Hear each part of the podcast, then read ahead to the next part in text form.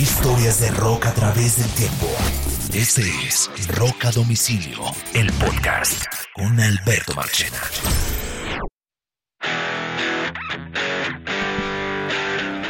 Bienvenidos a un nuevo episodio de Rock a Domicilio, el podcast. Mi nombre es Alberto Marchena. Estas son historias de rock a través del tiempo. Y después de muchos exámenes que tengo entendido pasó, le doy la bienvenida una vez más a Carlos Oñoro. ¿Pasó o no pasó? Hombre, pasaron muchas cosas, Marchena. Como dicen, en, como dicen en Barranquilla, raspando. Pasé raspando. raspando. estaba extrañando mucho estar aquí en Roca Domicilio, Marche. Qué chévere, qué chévere que estoy acá otra vez. Bueno, muy bien. Me tocó a mí pedalear solo varios programas, pero bueno. Muy bien, hoy es un programa que nos han pedido oyentes hace mucho rato. Y mm. hoy vamos a dedicar un programa completico al álbum The Wall de Pink Floyd. Al álbum, no vamos a hablar de la película. Vamos a concentrarnos 100% en el álbum. Nos concentramos en Porque el álbum tiene... La película para mí es un distractor. Eh, el álbum... ¿ah? Perdóname que yo te interrumpa. Pero yo te quiero decir algo de todo corazón aquí, en, pues que no pase, que no salga de nosotros y quienes nos están escuchando. Yo, es imposible para mí separar la película del, disco. Para mí sí, porque el disco fue primero concebido que la película. No fue concebido el proyecto junto. Entonces pero Marchena, el sentido total, la película, e, es como, yo siento que este es un guion y a partir del guion se hace la música. Él en la cabeza tenía la historia y como quien dice la película. No, yo discrepo. Él, esto es una ópera rock. Él cuando, bueno, vamos a arrancar por unas generalidades y ya caemos en el tema. Este es el álbum 11 en la historia de Pink Floyd. O Imagínese es un grupo maduro cuando llega a este, a este disco. Totalmente. O sea, no es un grupo nuevo ni novedoso, es un grupo maduro. Ya tenían un palo, que es el Dark Side of the Moon. Y para que tengan idea de lo majestuoso que es The Wall y de la carrera de Pink Floyd, es que Dark Side of the Moon es el disco más vendedor en la historia de Pink Floyd por encima de The Wall. A pesar que la, el común de la gente referencie más eh, The Wall que Dark Side of the Moon. Pero en ventas, Dark Side of the Moon tiene más unidades vendidas que, que The Wall, ¿ok? Y eso que tenemos que decir, 33 millones tiene The Wall, aún así Dark Side of the Moon lo supera. Para que tengan una idea. El disco se lanzó un 30 de noviembre del 79, por eso prácticamente este es un disco que se considera un álbum de la década de los 80, porque el disco se lanza justo en el último año, digamos que aunque, hay los ortodoxos dicen que el año termina, comienza en el 81 y no en el 80, o en el 91 o el 2001, eso es pendejada. El año comienza, todos sabemos que comienza en el 80 para todos. Eh, este disco se lanza el 30 de noviembre del año 79. Eh, es concebido básicamente por Roger Waters y lo que él que finalmente eh, crea es una ópera rock son unas generalidades, ahora entramos en detalles, alrededor de un personaje que se llama Pink y es un rockstar que está hastiado de la vida pública y decide eh, autos, eh, se decide eh, aplicar un auto, autoaislamiento que se impone de la misma sociedad creando un muro imaginario. Ese muro imaginario es The Wall, ¿ok? Es un disco concebido por Water Oñoro, y el tipo se hace la gira en la gira del, del álbum eh, Animal del año 77. Esa gira del Animal se llama In the Flesh. Durante esa gira, él se cranea todo el concepto de The Wall. Esa, eh, para que tengan una idea, el Animal se lanza en el año 77, este disco se, se lanza en el 79 eh, y durante todo el proceso de la gira, ahí Waters va concibiendo toda la historia. ¿okay? Marchena, hay, una, hay un detalle curioso de, todo este tema, y es que Pink Floyd tenía cierta lucha de poderes, ¿no? Pink Floyd es una banda que nace con ninguno de los que conocemos ahora. Sid Barrett era un líder ideológico, estético y además el hombre tenía patrocinadores que invirtieron en él. Cuando él se vuelve loco, la banda lo mantiene para que los managers no se fueran, pero ya cuando es imposible de mantener, lo echan y así mismo se van los patrocinadores, pero la empresa de los Beatles los coge de management y ahí aseguran ellos un futuro. Y ahí, ahí hay una, un, un momento de, de, de, su historia donde experimentan a ver qué es lo que le va saliendo y cuando llegan a Dark Side of the Moon y a Animals, que es una parte donde está Waters, le va muy bien y lo siguiente que hace Waters es tratar de apoderarse del grupo o sacar, bueno, eso, esa es mi opinión, ¿no? Como, como no solamente ser el líder, sino quedarse con más. Total, coincido forma. con usted. El álbum sí. fue grabado entre diciembre del año 78 a más o menos octubre, septiembre del 79. Eh, mm. Fue un disco eh, que se craneó Waters pensando inspirado en dos personas. Él, su vida, la de su padre, que fue un veterano de la Segunda Guerra Mundial, y por supuesto Sid Barrett, que es el que le pone el toque de locura al personaje de Pink. El disco es producido por Bob Ezrin, eh, un hombre que de por sí eh, no una era leyenda. fácil de llevar, era una leyenda, era un tipo ya respetado en ese momento. Y vale la pena notar dentro de las generalidades que este es el último disco de Pink Floyd como un cuarteto.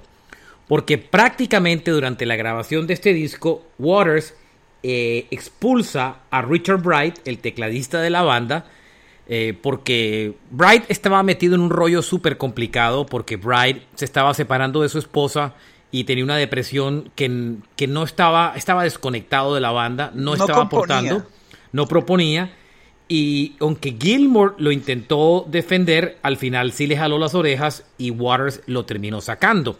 Pero aquí hay una ironía, Oñoro. Ajá. Porque la ironía de toda esta historia es que Bright lo sacan del grupo y lo dejan, inclusive en los créditos de The Wall, eh, Bright ya prácticamente no aparece como miembro como, oficial de Pink como Floyd. Miembro de sesión. Eso como un músico de sesión. Y sin embargo, deciden mantenerlo para la gira, para la gira de The Wall. Lo rarísimo de esta Michael historia. Anthony, como eh, Michael Anthony de Van Total. Pero la venganza se dio. Porque la gira de The Wall se realizó entre el año 80 y 81 y Waters, por supuesto, antes de la película, intentó escenificar todo el concepto del álbum en un concierto. Y eso le costó una logística absurda a Pink Floyd y la gira terminó produciendo pérdidas. Por Pero, eso, Machena, el ahí. único, espéreme, el único que gana dinero en esa gira es Richard Bright. Porque el tipo Oh. tenía un sueldo bueno y se lo gana.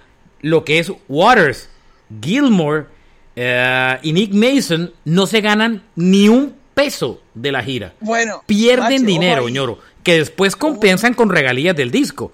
Pero la gira está comprobada. Ellos pierden dinero. El único que gana dinero es Richard Bright porque él no era miembro, no le importaba el PL del resultado de la gira. Just give me my money and that's it. Así es. Eso es eso eso que dices es muy cierto, pero el tema de Waters me causa mucha suspicacia. Tú sabes que The Wall de todas maneras es un proyecto que él había presentado a la management como una cosa en solitario de la parte de. Pink Floyd. Correcto. Entonces dijeron, no, venga hermano, este es un mejor negocio si usted lo pone con Pink Floyd y metámosle esto y metámosle aquello.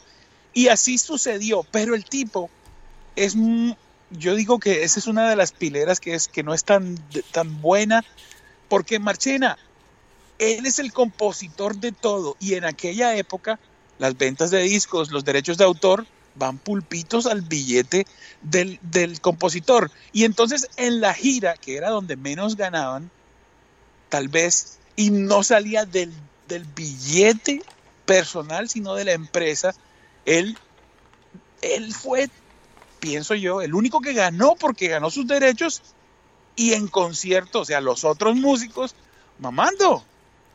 Total. Eso es lo que me hace pensar a mí que es como también una, como una jugada del hombre. Inclusive, como- al final, Ajá.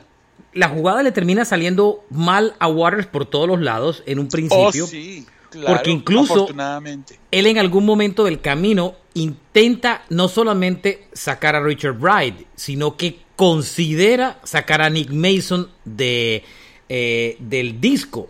Y Claro. le, voy, le voy a botar un detalle fino. Ellos nunca estuvieron, sobre todo Waters, nunca estuvo convencido de, de Nick Mason como baterista. Y en este disco consideró sacarlo. Dijo, si ya sacamos a Richard Bright, hey, saquemos a Nick Mason. E incluso eh, la razón para sacarlo no era que no aportaba, sino que no le parecía. Waters, en medio de todo su socialismo de ese eh, Oh, de no. fachada, eh, es un tipo no. que le gusta mucho el dinero. Qué pena, Oñoro. Así y es. eh, le gusta mucho la plata y consideró sacar a Mason y dijo, bueno, me quedo con, partimos el billete con Gilmore. Pero. Gilmore no estuvo de acuerdo con la historia y voto al detalle fino. Hay Ajá. una canción, inclusive, que más adelante lo voy a contar. Hay una, hay una canción de este disco que la batería no la toca Nick Mason, sino la toca Jeff Pocaro de Toto. No. Eso, lo, eso está en los, en los créditos del disco. No Hay una canción del disco que ya más adelante le voy a decir que Pocaro es el que se encarga de tocar la batería. No le gusta Wow. el tema de Mason en el Mason no la logra en la canción y, te- y terminas eh, trayéndose a Jeff Pocaro para que toque la canción. Eso es puro cuento. Él, él quiere quedarse con el nombre Pink Floyd y lo que quiere hacer es decir, bueno, yo soy el fundador y el, idea, el eh, ideólogo y Sid Barrett pues ya no está, o sea que él y yo somos Pink Floyd, ustedes listos son los músicos, yo me voy al solitario pero Pink Floyd se acaba. Entonces la manera de minar el resto de la banda como tal es esa, decir, ah, el teclista no sé qué, si este man está en la banda yo no toco, si este man está en la banda el proyecto Ah, bueno, no, nos tocó sacarlo. Ah, este man no está tocando bien la batería. Es, es, no, es mala, mala onda todo eso. Es como, como mal eso. Para quedarse con el grupo, afortunadamente no pudo. Pero ya casi que puede, ¿no? Total. Solo para darle el detalle, la canción en la que toca Jeff Pocaro o Jeff Pocaro de Toto es Mother. Mother do you seem to drop the bomb. El baterista de esta canción es Jeff Pocaro, no es Nick Mason. Eh, ahí le voto el dato fino, ñoro. Vale. Claro, mother, mother. Sí. Do you think they try to break my balls? My, my balls. Sí, me acuerdo. Correcto. Bueno, muy bien. Eh, mire, el disco eh, fue grabado en Francia. Gran parte del disco fue grabado en Francia en varios estudios, sobre todo entre enero y julio del año 79.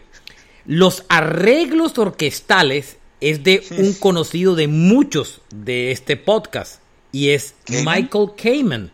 El ¿Cómo que, va a el, ser? claro, No otro dato fino de que me encontré. Ese es el hombre que dirige la Sinfónica de Metallica, Michael Kamen. ¡Wow! Por eso lo escogen al man. Claro, es que eh, Kamen era un duro que ya murió, entre otras cosas. Él fue encargado y las sesiones se completaron entre Nueva York y Los Ángeles.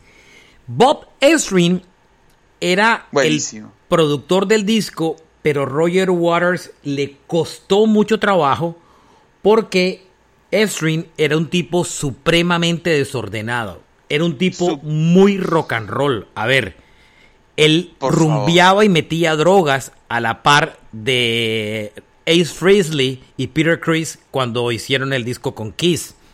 Claro, Eh, ¿el de Elder es de Bob Eswing o es el Destroyer? el Destroyer y The Elder. Eh, ellos, duro, ellos... Una obra maestra. Destroyer. era un tipo eh, duro con las drogas y muy desordenado y eh, um, que prácticamente a, Bob, eh, a, a Waters le desesperaba el desorden eh, creativo de Ezrin en el disco. Sin embargo, lo mantuvo porque lo, lo respetó. El disco fue supremamente complicado porque no solamente estaba el conflicto de la salida de Richard Bright, eh, el tema con Nick Mason, sino que ahí fue el caldo de cultivo duro para la pelea entre Richard en- entre, entre Waters y, y, mm, Gilmore. y Gilmore. Ahí se empezó eh, a cocinar. Sí, Eh, el, problema, el problema de Gilmore y Gilmore es tan importante en esa banda porque es su sonido, es su voz, es la guitarra, es el hombre del experimento, pero pues Gilmore llegó de último. Este, eh, Roger Waters se ha atrevido a decir que Gilmore era simplemente un chofer de el que los llevaba. Claro. Malísima onda. Y por ejemplo, Wish You Were Here la compone Waters, la canta Gilmore porque al final Waters le dijo eh, escoge una canción para cantar de dos que le dio y Gilmore cantó, dijo yo me quedo con Wish You Were Here y toda la vida Waters le dolió en el alma haberle permitido a Gilmore cantar la que es para muchos la composición más famosa de Pink Floyd. Marche, no, bueno, mm. y Comfortably Numb también es cantada por Gilmore, pero mira, como dicen los argentinos, Roger Waters canta para el orto, Marche. No canta. No, él no canta. Es mejor cantante David Gilmore, lejos. toda la vida, toda la vida. Y usted lo nota. Es un compositor, pero tiene usted cuando del carajo. Usted ve que cuando estoy en los dos discos de Pink Floyd Post-Water, usted se oye un par de discos brutales y a Gilmore cantando como los dioses. Gilmore es, un tremendo cantante. La voz de Gilmore y el sonido de la guitarra de Gilmore es celestial, así de fácil, es una cosa que lo transporta a uno.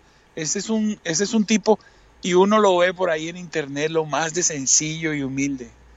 la pataleta de Waters para sacar a Richard Bright del grupo fue tan grande que al final dijo, si este man se queda en el grupo, yo abandono el proyecto. Y ya, y ya, estaban súper metidos en el disco y pues a Gilmore le tocó aceptar eh, sacar a Richard Bright de la banda. Pero cuando intentaron sacar a Mason, sí le dije, oiga, aguántelo. Miren, Oñoro, un detallito. Ajá. Eh, el detallito es la gira de ese disco fue tan complicada y estaban tan distanciados los unos de los otros que en el backstage del concierto ellos no se quedaron en camerinos, sino se quedaron en buses. Y eran cuatro buses, cada uno, todos estaban peleados con todos, porque todos echaban las culpas de todos y tenían cuatro buses alineados de modo que ellos no se encontraran en ningún momento diferente que cuando se subían al escenario. ¿Cómo va a ser? Para que tenga una idea. Pero bueno, eh, incluso Marche, el, supuesto origen, la semilla de The Wall, eh, se cuenta que esa gira que mencionaste, In the Flesh, en un concierto, había un fanático que se estaba portando mal y a Roger Waters se le salió la, se le salió su yo y ha escupido en la cara del fanático y le dijo de todo delante de todo el mundo y él mismo después se sorprendió de lo que hizo, ¿no? Correcto. Entonces em, ahí, ajá. Sí, siga, siga.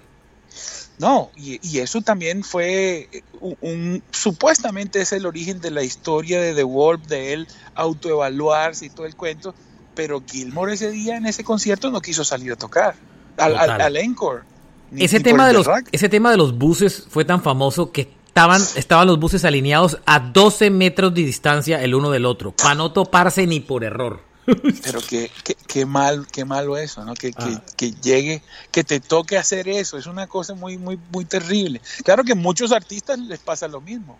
Claro. Muy famosos les pasa lo mismo. Em, otro detalle antes de ir a entrar como la historia de las canciones, que vamos a ir como a hablar un poquito de cada una de ellas y qué trasfondo había detrás de ella. Este disco fue editado por Columbia Records y eh, los ejecutivos de la compañía discográfica no querían editar el disco. Les parecía que era un álbum doble y que iban a perder mucho dinero con un álbum doble. Eh, pero como Oñoro al final lo dijo, se terminaron gastando, terminaron vendiendo hasta la fecha 33 millones de copias y el disco permaneció 15 semanas en el número uno de las listas. Y para el año 2000 ya llevaba 23 discos de platino. Este álbum estuvo nominado a Mejor Álbum del Año en los Grammys, no ganó, entre otras cosas. Eh, y, otro, otro detalle también adicional es que Waters quería romper con muchas cosas, entre ellas, usted se acuerda que hay una, hay una cosa fantástica en las portadas de Pink Floyd y son que son realizadas por la gente de Hipnosis. Hipnosis, claro, lo mismo de Led Zeppelin. es Tom que es el tipo que está detrás de esos diseños. Y para este disco de Wall no trabajaron con la gente de Ignosis. Eh, eh, inclusive la gente de Hypnosis regresan otra vez a trabajar con Pink Floyd cuando Waters deja el, el grupo y ellos regresan con los dos discos, el Momentary Light of Reason y el Division Bell. Pero las portadas de estos álbumes no fueran hechos por, no, no fue, de portada de Wall no fue hecho por la gente de Hypnosis, sino que se trajeron a un tipo llamado Scarface o, o su compañía se llamaba así y era un tipo que era famoso por, la, por animaciones y fue el que hizo todas las animaciones que aparecieron en la portada del disco, que también hizo las animaciones en muñecos inflables de que aparecieron en el tour. Y adicionalmente a eso y adicionalmente a eso eh, eh, fue el que también ayudó a diseñar mucho de lo que fue la película que terminó dirigiendo Alan Parker y que se lanzó mucho tiempo después. Detalle, Oñoro, ¿sabe cuánto dinero perdieron en la gira? 400 mil dólares. Está documentado que Pink Floyd perdió en la gira de mil dólares es medio concierto de Pink Floyd después de que se fue. Pero hoy día, pero en la época no. En, el, en esa época era otra historia. pero en su momento o oh, sí, mucho dinero. En su momento, en el PIL pierden 400 mil dólares, menos, menos Richard Bright que cobró su billete como músico y listo. Eso Esos manes habrán quedado odiando a Roger Waters por todo, todo, tremendo problema por todo y se van de concierto y no ganan un peso, sino que por el contrario, 400 mil entre tres. Solo, eh, solo vale la pena destacar algo y es que eh, este disco dio los sobrados de este disco se terminaron utilizando en el disco ese de The Final Cut, que se lanzó como dos, tres años después y que tenía los sobrados de The Wall eh, y que terminaron editándose un disco rarísimo, que no tiene mucha forma ni sentido. Eh, y que oficialmente cuenta como el último álbum de, de Pink Floyd con Waters a bordo. Pero esa canción, ese disco fueron sobrados realmente de The Wall, ¿no? Y hay melodías que se, que se, parecen demasiado. Es, es, un disco que no, que, bueno, ¿no? Ellos están ahí raspando la olla, tienen todo el derecho aparentemente. Eh, pero, pero sí, digamos que Roger Waters está fuera, fuera de Pink Floyd de verdad como desde el 78 y ellos por, pues, por estrategia continúan un cuento como hasta el 84 por allá, donde pues, pues The Wall, imagínate, tremendo. De hecho, eh, tengo entendido que, las grabaciones de las canciones y el orden tiene que ver con un, con un guion que ellos eh, escribieron, ¿no, Machi? Claro, a eso vamos. Vamos como a, a, hilar el disco entre las canciones, porque son una mano de canciones, entre otras. Muchas, muchas. Son muchas canciones. Este disco tiene demasiadas canciones. Es un disco largo, entre otras cosas. Pero digamos que vamos a hilar las canciones. Ya lo contábamos, el concepto del disco gira alrededor de un rockstar que se llama Pink, que es, está, digamos que es un híbrido entre parte de la vida de Sid Barrett y parte de la vida de Roger Waters, porque Waters es un tipo que su padre eh, es un su padre muere eh, en la guerra. en la guerra en la segunda guerra mundial. Entonces eh, el personaje de Pink este rockstar tiene cosas de Sid Barrett y tiene cosas de, de Waters con, con muchas cosas de su papá es un músico deprimido porque está de alguna de una manera aburrido de, todo lo que lo rodea y, quiere de alguna manera aislarse de, todo el público.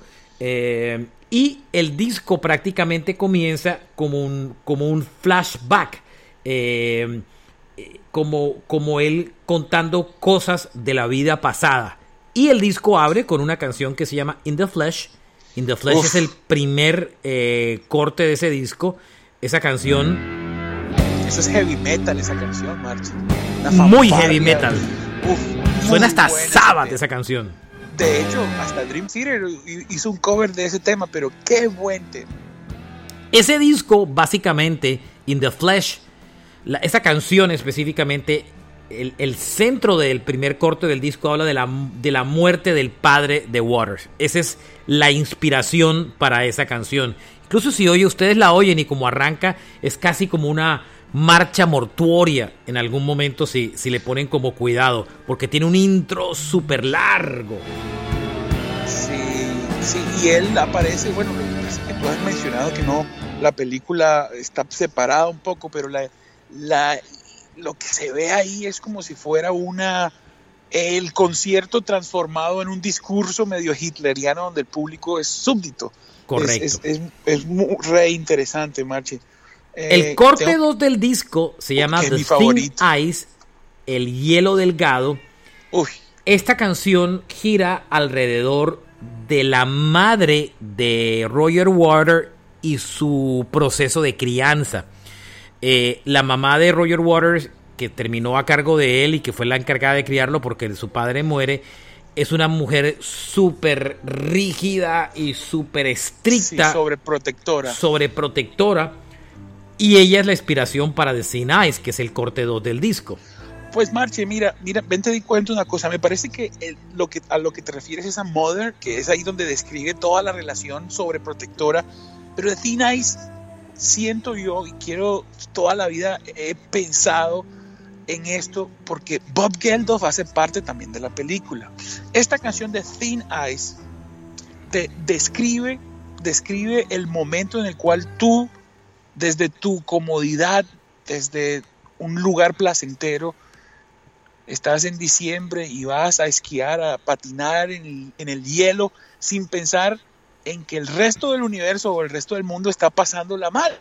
Entonces, e, él, e, Pink Floyd es una banda que siempre mm, le habló, no solamente con música, sino que con mensaje a cierta parte de la población. Y The Thin es una descripción de lo que sucede cuando, cuando te despiertas de esa ignorancia o esa inconsciencia de que a tu alrededor hay cosas terribles pasando mientras tú lo estás, estás feliz. Entonces el thin ice es tú vas patinando when you should go out skating on the thin ice of modern life. Entonces dice, vas totalmente aislado del mundo real. Sí, dragging behind you the silent reproach of a million um, saddened eyes o algo así, o sea, arrastrando detrás de ti el peso de, los ojos tristes de niños hambrientos. Entonces, lo que sigue es el día, un día de estos, te vas a despertar y te vas a caer, se te va a romper ese, ese, ese, ese hielo delgado que tienes y te vas a sumergir y te vas a enloquecer. Mira, esa canción es la locura. Muy buena es canción. Un yo, yo siento que esa canción es un...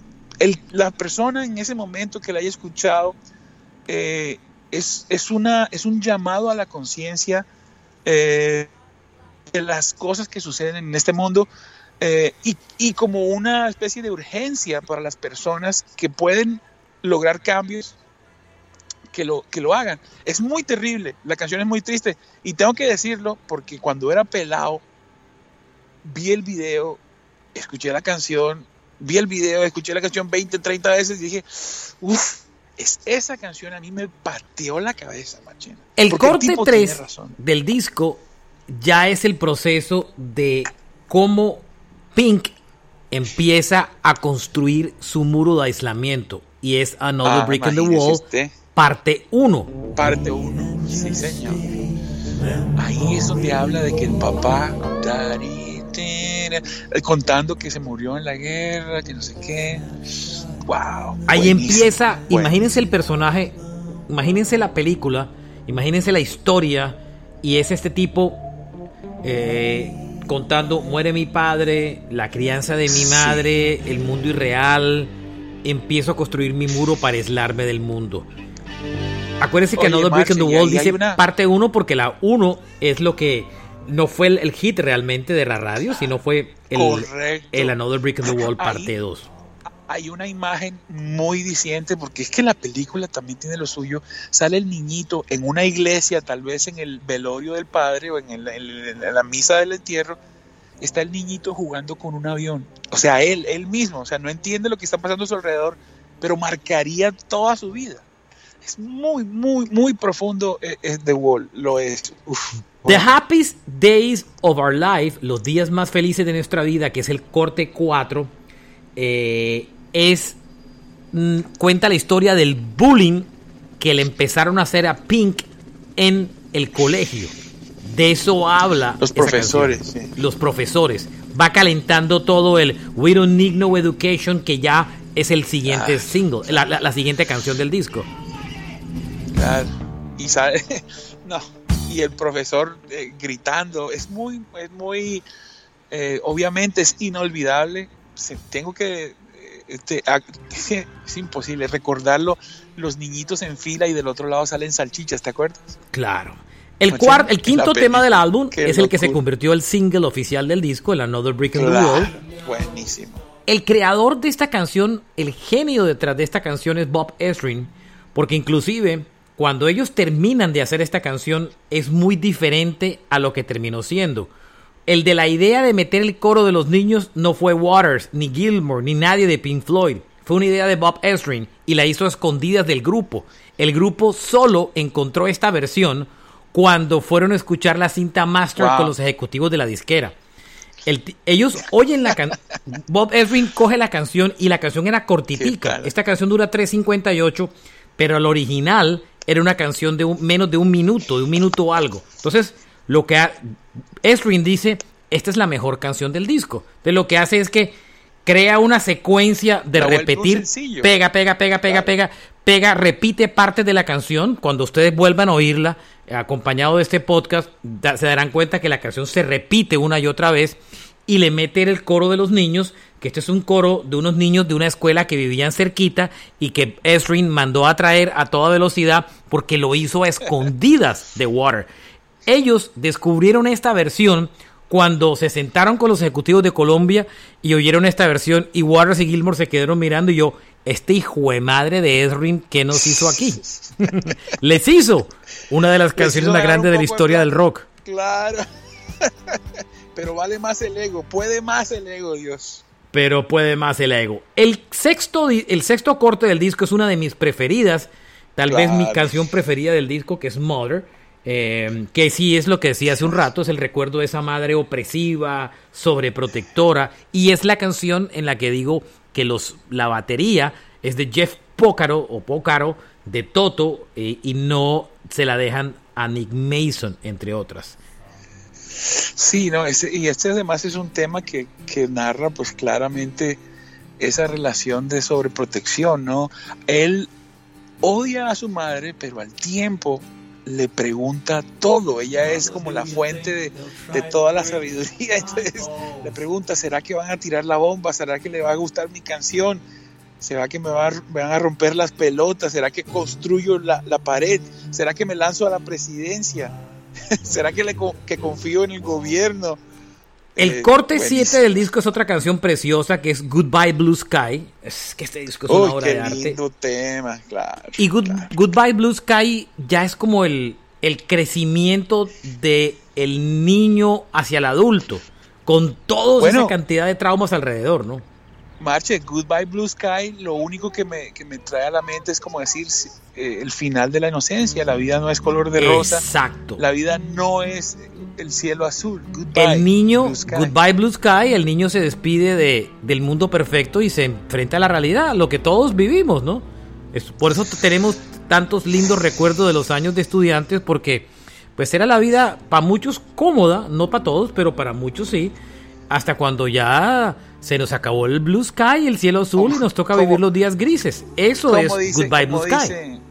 Machi, como dice un amigo, esos tiempos en que éramos tan felices pero no lo sabíamos. Exacto. bueno, yo sí la tenía clara. Empty Space. Empty Space eh, es otra canción sota muy buena. Porque Empty Space es un poco la aceptación del trauma. Ya el mundo se vuelve gris el, cielo azul se acaba y él se empieza a cargar con todo, Pink, con todos los traumas del pasado que ya tenía. La muerte de su padre, los primeros signos de locura y toda la historia, ¿no? Sí, y también tiene, una, tiene un lugar especial en la película, hay parte animada aquí. Muy teso, muy bueno. Oye, Marche, las canciones que nos gustan, está metido Gilmore ahí, ¿no? Claro. John Lust, que es el corte 9 para la versión digital, eh, es una canción súper tesa porque es cuando Pink, el personaje, descubre que su esposa le está haciendo infiel. Llega a su, a su casa, por eso que se llama eh, John Lust, es como, como joven, lujuria joven, y lo que cuenta es, infidelidad. ¿O usted tiene otra versión? Pero mira que, sí, claro, Marche, John Lost, si no estoy mal en la película, muestra cuando las groupies llegan al backstage y para poder llegar a los artistas tienen que darles favores sexuales a los que Claro, pero es que la historia es así. La historia es así. Ajá. A Pink, el personaje, la mujer le pone los celos, le pone los cachos. Y Claro. Eh, Pink, como venganza a lo que la mujer le hace, termina teniendo relaciones con las groupies. Eso es lo que, es lo que finalmente oh. eh, termina pasando. Por eso es que la canción siguiente del disco que se llama One of My Turns, uno de mis turnos, narra el momento en que, en que Pink está con las groupies en el hotel consumando la venganza de, la infidelidad de su esposa. Y el corte siguiente, que es el 11, que se llama Don't Leave Me Now, No Me Dejes Ahora, es cuando Gilmore, cuando, cuando Warner dice, pues madre, esta me fue infiel, yo la pude perdonar, no la perdoné, lo que hice fue meterme con las groupies y ahora le empieza a rogar, se rinde a los pies de su infiel mujer y le pide y le ruega que no lo deja. Ese es Don't Leave Me Now, corte 11 del disco. Esa es toda esa historia que está relatada en tres canciones. Buenísimo. Yo pues, tenía, tenía en la cabeza Nobody Home como parte de esa eh, infidelidad, ese tema del amor ahí. El siguiente corte, el 12, es Another Brick in the Wall, parte 3, y es ya el tipo eh, sigue construyendo, poniéndole ladrillos a esa pared. Cada trauma de Pink es un ladrillo más en la pared. Cuando ellos estaban de gira, cuando ellos estaban de gira con este disco, ellos iban construyendo una pared entre la banda y el público. De modo que al final del concierto uno ya no veía, el no veía la banda, ni, el, ni la banda veía al público porque se habían puesto todos los ladrillos que eran cada uno de los traumas que estaban reflejados en las diferentes canciones. ¿Qué tal? Qué bueno. Qué bueno. Marche, nos estamos acercando a un pedazo del disco que es como la, mejor parte, ¿no? El Goodbye Cruel War es cuando ya él ha construido su, su, su pared, ya está grandecita, y él se empieza a despedir del mundo. Adiós, mundo cruel. Sí, está sumido en las drogas, además y metido de lleno en las drogas, correcto. Pero... Pues, pues mirando la película. De ahí usted se va al disco 2 y el disco 2 abre con una canción que se llama Hey You.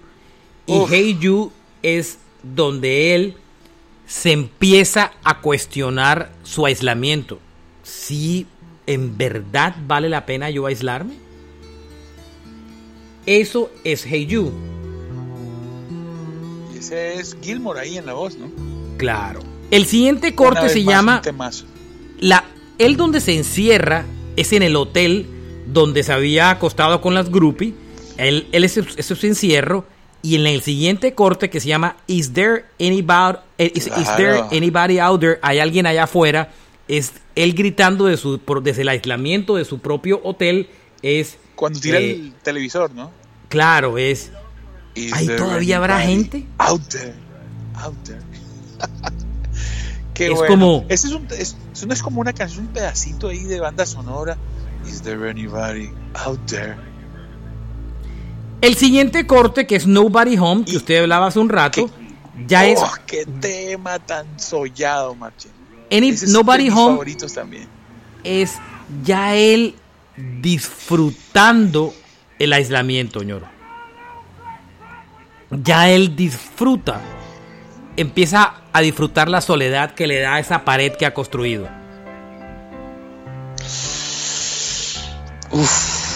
Este, este, es un tema, es un tema donde él se describe, se describe a sí mismo, ¿no? Y al final dice que tiene poderes de percepción y por eso es que sabe que cuando llame, cuando la llame a ella al teléfono no va a haber nadie. La siguiente canción que se llama Vera es una canción que en ese aislamiento él lo que termina haciendo es que eh, empieza a reconectarse con, con las raíces de su vida. Y Vera es eso, es un poco una mirada a su pasado y una reconexión eh, a, su, a su pasado. La siguiente canción que se llama Bring the Boys Back Home es fácil deducir de dónde viene. Porque él está, está recordando su pasado, está metido en un flashback de su vida en el aislamiento del hotel. Y Bring the Boys Back Home es un poco dedicado a los días de su padre de la guerra y era Bring the Boys Home, home es traigan a todos los soldados de la guerra, todos los que puedan, sálvanos. Es un poco la frustración de, no haber tenido nunca a su padre, ¿no? Muy triste la vaina. Muy fuerte, ¿no? Sí, claro, ¿no? Y la película es muy seria, ¿no? Pink Floyd nunca ha sido divertido. tenemos que decirlo, siempre muy profundo profundísimo, tanto musical como ideológicamente, eh, pero, pero increíblemente degustable, es decir, su onda diferente los hace únicos y muy bueno, muy chévere. Corte 6, una obra de arte. Y bueno, Comfortably Numb. Imagínese. Que es eh, mucho, del, mucho de, ya como un estado inconsciente de, en, en, el viaje del personaje. Esta canción es muy curiosa porque esta canción la escribe Waters cuando durante la gira de In the Flesh le dio un espasmo muscular y le aplicaron unos relajantes musculares y lo pasaron de viaje. Entonces lo pasaron de dosis y el man estaba en un viaje ni el hijo de madre y ahí termina escribiendo esta canción que es como la nube cómoda. O sea, la como diríamos en términos colombianos, la propia nubecita. ese es justamente en la película, él está encerrado en su cuarto, vuelto nada, y entonces llegan. E, es, muy curioso porque la, canción tiene esa, tiene ese, ese esa aura de, viaje, de, de modorra, pero las imágenes que se ven son urgentes llegan los técnicos o los managers, a revientan la puerta, ¡eh, loco! Es el concierto, el man está ahí tirado, entonces lo cogen para revivirlo y venga, y mientras tanto él, claro. Y ahí conecta, el man está en su viaje y ahí conecta con The Show Must Go On, el show debe continuar y es me tengo que levantar, tengo que em, seguir con mi vida, tengo que salir de este aislamiento y ahí es cuando la famosa escena neonazi del personaje, ¿no? Sí, donde volvemos a In the Flash. Claro. Eh, y ahí volvemos otra vez a In the Flash, el, el regreso. Ahí volvemos a reconectar con Run Like Hell, que es una canción sota y que fue también, single de este álbum. Y, y, ahí hay un ataque. Gilmore ahí metido. Un, un, ataque como a la. Es como habla un poco del ataque a las minorías, ¿no? ¿Mm? Sí. Es, una canción sota. Sí, toman muchos temas. Es muy no sé, muy realista, muy chévere. Quieren dar un mensaje, claramente. Pink Floyd siempre quiere entregar algo de idea. En Waiting for the Worms, eh, como esperando por los gusanos. los gusanos que nos, que, nos coman los gusanos.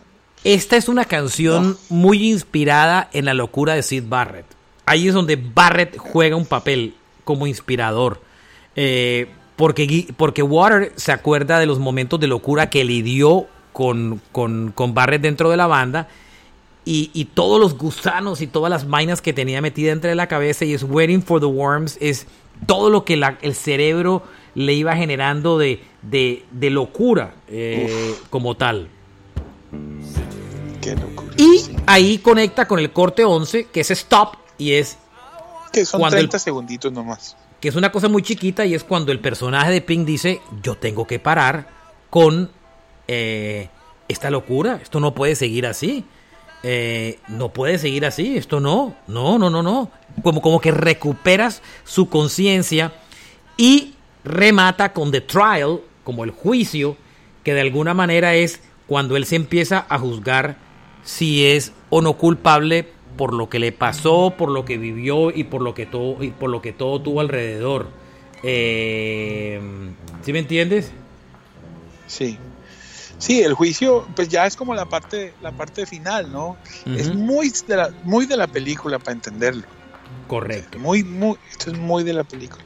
Y, cierran. Que tiene como un final feliz, ¿no? Claro, cierran con Outside the Wall y es cuando finalmente el personaje se logra liberar de su pared eh, y, y, y, sale, sale otra vez finalmente al mundo. O sea, tumba la pared y sale al mundo. La, la, película y toda la historia tiene un final feliz en medio de todo, ¿no? Entre todo lo, dark y toda la historia, el, el, disco tiene un final feliz, Outside the Wall. Sí, Marche, es que antes las películas tenían finales felices. Hoy en día hasta los superhéroes los, les dan en la jeta y los matan en nuestros tiempos. tiempos O sea, no hay finales felices. Es un discazo, es una vaina absurda. es una cosa absurda. O sea, imagínense entender. Fíjese que usted entiende mucho el disco basado en la película. Pero imagínense. que la película. Es, es, que esto es un poema multi, Imagínense la gente entendiendo el disco sin la película. Porque la película se estrena dos años después, señor. Correctísimo. Entonces, imagínense la gente entendiendo esta vaina y acuérdense que cuando este disco salió, la crítica no le gustó el disco, como siempre. una parte de la crítica le supo a cacho el disco. Le pareció que era un disco pretencioso. Pues siempre fueron muy pretenciosos, pero tenía su gente, porque esta gente no es de mentiras. Estos son experimentadores del sonido, gente muy tesa que, que, se tomaba su arte muy seriamente, ¿no? Entonces, sí, buenísimo. Esta es la historia de The Wall que de pronto ustedes han pasado una y otra vez alrededor de ella y han escuchado muchas de sus canciones y de pronto no se habían detenido a, entender todo ese viaje que hay detrás de todo ese, ese, ese disco, que es, un, es una obra de arte.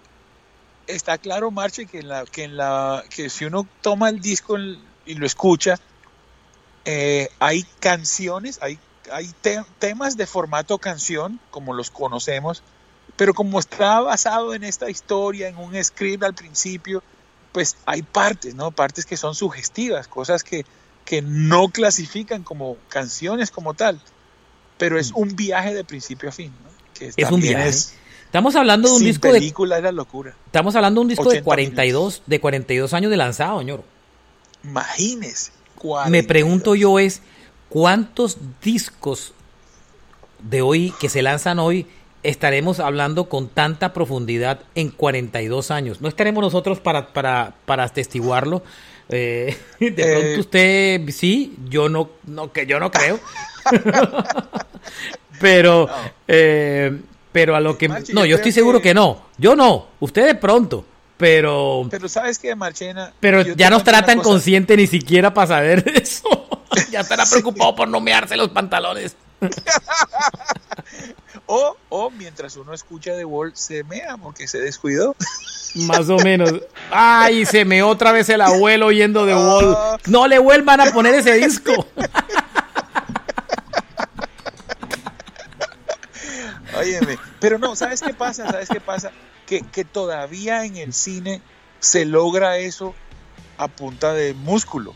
Yo creo que eso es lo que le falta a la, a la música, que de alguna forma se haga eh, masificar el arte, pero no pues como es hoy en día, ¿no? Que es como, como que demasiado barato, no sé. Mm. Sí, todavía, por ejemplo, las películas de Ridley Scott, que Blade Runner va a salir y es la locura. No la entendemos al principio, pero pues se hace el esfuerzo de darle promoción y decirle a la gente, oiga, usted no se puede perder esto, esto es la locura, y si no lo entiende tiene que verla 20 veces. O como lo, que pasó con Duna, Ojalá se pudiera hacer así con la música. Mm, total. Qué gran disco, la verdad. Qué gran disco, la verdad. Es, un, es un disco precioso y ojalá este programa los inspire a volver a ese oír. Yo tengo el instante preciso donde yo, mi tío fue el que me metió a, The Wall de Pink Floyd y yo me fui a Medellín de vacaciones. Él me influyó mucho musicalmente y, y mi tío me me empujaba a oír The Wall de Pink Floyd y, y a mí como que no me cuadraba mucho. Yo quería oír él a Billy Joel y otras cosas. Y él al Claro. final me terminó grabando un cassette con The Wall y me dijo, "Eh, oye el disco. Porque a mí al principio me parecía muy raro. Yo soy una, yo soy en esa época y todavía sigue siendo muy melódico. Y el disco era un Ah, disco comercial. complejo. Que para un pelado, yo tenía un culicagado en esa Claro. época, tenía 11 años, una cosa así. Entonces, Es que- eh, el disco me costaba trabajo, ¿sí me entiendes? Un álbum tan viajoso para uno. Es que, es que yo descubrí el disco eh, cuando empecé a oír música, entonces eh, Ah. eh, fue diferente a su proceso que lo oyó después. Yo sí lo oí justo cuando se lanzó y me costó trabajo. Lo aprendí a apreciar después, mucho tiempo después con el tiempo, ñoro. Oye, Mache, y ahora que mencionas a tu hijo y cómo lo, a, a tu tío y cómo lo y cómo lo descubriste, yo tengo que darle las gracias también a un amigo del colegio. Sí, estaba, yo, eh, yo no sé, a todos nos sucede que, que hay un que hay un estudiante que por A o B es mayor que los demás en el curso. No, mi parte Y- rockera está. Mi parte rockera está eh, eh, inspirada totalmente en mi tío, el que me metió en Fleetwood Mac, en Pink Floyd, en El John, en los Eagles. Eh, mi papá era mucho más diverso en música y sus gustos anglos eran muy soul. Roberta Flack, Isaac Hayes, Diane Warwick, sí. era otro viaje. Por eso es que yo tengo los dos mundos, porque Los mis dos. grandes influencias musicales eran diferentes en medio de todo y les agradezco a ambos. A mi papá Claro. eh, y a mi tío Álvaro que fue como eh, inspirador de muchas cosas. Alan Parsons eran sus viajes. Mi papá era eh, Diana Ross, Dion Warwick. Bueno, no importa. Esta historia, este podcast es de Pink Floyd, no de mi vida y mis influencias. Oñoro, No, pero, pero, pero qué chévere. Dímelo, Mache. ¿nos vamos? ¿Nos vamos? Un abrazo ¿Qué- para todos. Gracias por acompañarnos en este episodio. Estuvo bien entretenido. Carlos Oñoro, Alberto Marchena. Síganos en redes como Yorosauro Rex, Marchena JR y en las redes como Rock a Domicilio Podcast en Instagram y en Facebook. Hay 900 o más episodios para que disfruten. Y si este Nada podcast más. les gustó, recomiéndenselo a sus amigos. Y a sus enemigos de paso, ¿no? Acuérdense que en el bolsillo siempre, ¿no?